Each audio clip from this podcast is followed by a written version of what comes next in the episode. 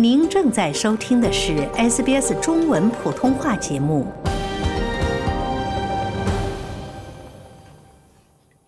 听众朋友们，大家好，我是 Lauren 陈龙。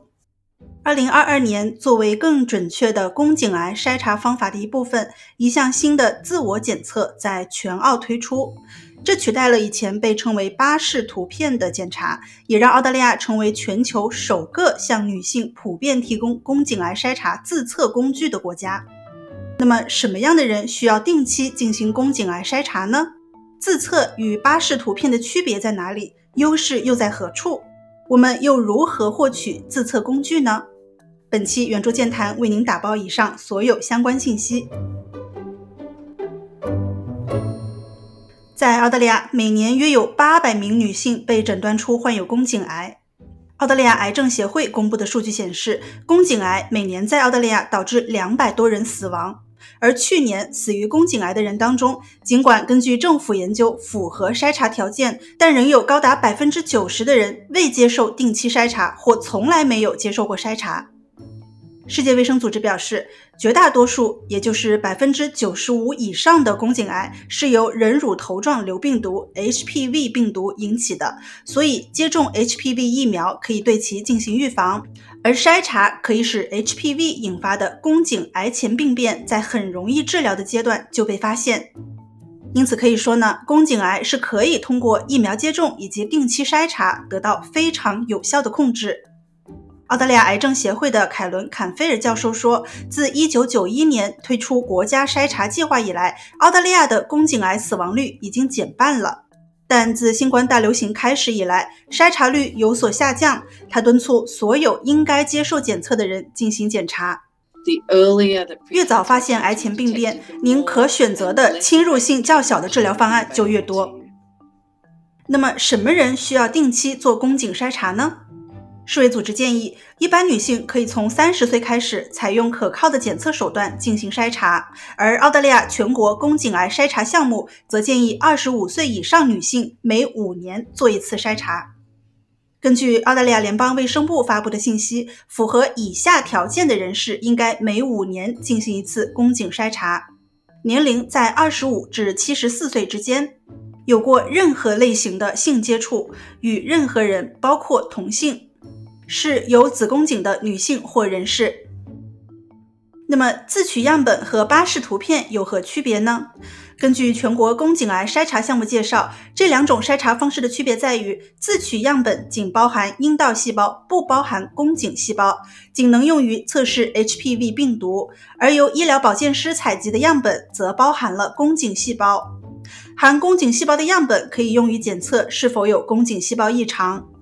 因此，自我采集通常不适合有宫颈癌症状的人士，或者正在经历异常出血、疼痛或分泌物的人士。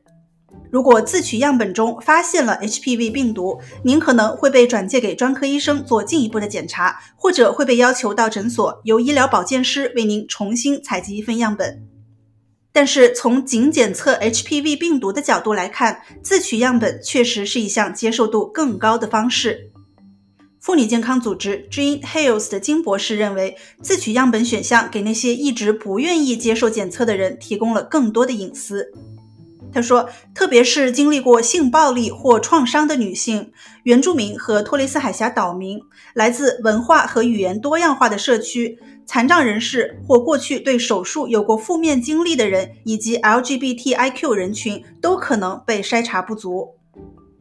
在西悉尼大学工作的注册护士巴恩斯表示，少数族裔，包括移民和原住民女性的宫颈癌患病率和死亡率过高。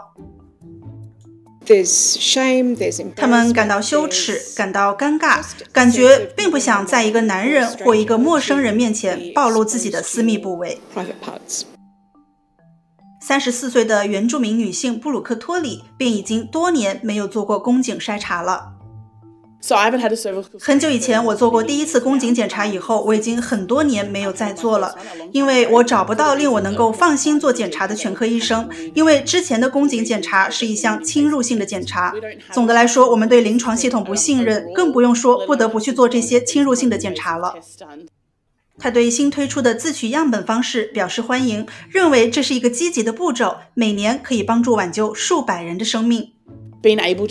能够不用去医生那里，在家里或者任何可以锁上门的空间自己做样本采集，会鼓励更多人去做宫颈筛查。巴恩斯护士也表示，自取样本能够很大程度消除羞耻因素。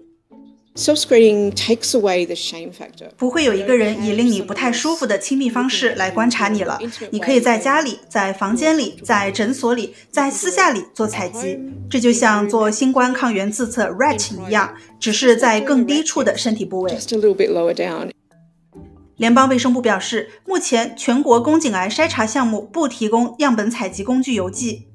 首先，您仍需要向医疗保健师，例如您的全科医生进行问诊。如果您符合条件，并认为自取样本是您的最佳选择，您的医生将为您提供试纸和有关如何采集样本的说明。获得试纸后，您可以在私人空间，例如窗帘后或浴室、卫生间内采集样本。自我取样在 Medicare 下免费，因此如果您的医疗保健师对咨询进行批量收费，也就是 bulk billing，则整个过程都会是免费的。当然，您也可以继续选择让您的医疗保健提供者使用窥器检查来完成您的宫颈筛查检测。年轻的妈妈科斯蒂·布朗在二十六岁时被诊断出患有宫颈癌，尽管她此前接种过 HPV 疫苗，但及时的筛查挽救了她的生命。I was able to have my treatment. 因为我很早就接受了筛查，所以我能够及时接受治疗，继续拥有一个家庭、一个儿子，继续我的职业生涯。这一切都取决于早期筛查、早期干预和早期治疗。宫颈癌不是一定会导致女性死亡的疾病，也绝对不是一定会剥夺年轻女性生育能力的疾病。坎菲尔教授表示，澳大利亚如今是宫颈癌检测和治疗的全球领先者，并认为澳大利亚有望在2035年消灭宫颈癌。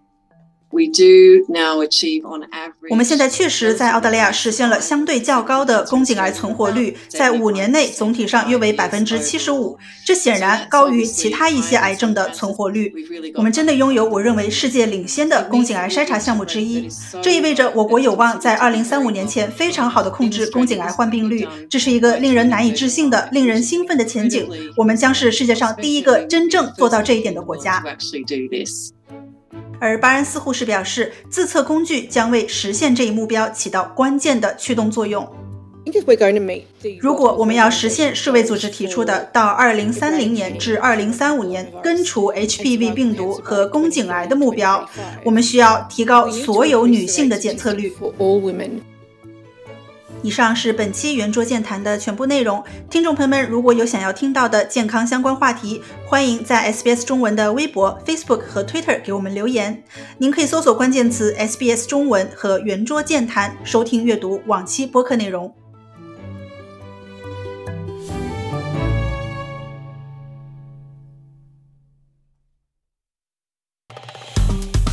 喜欢、分享、评论，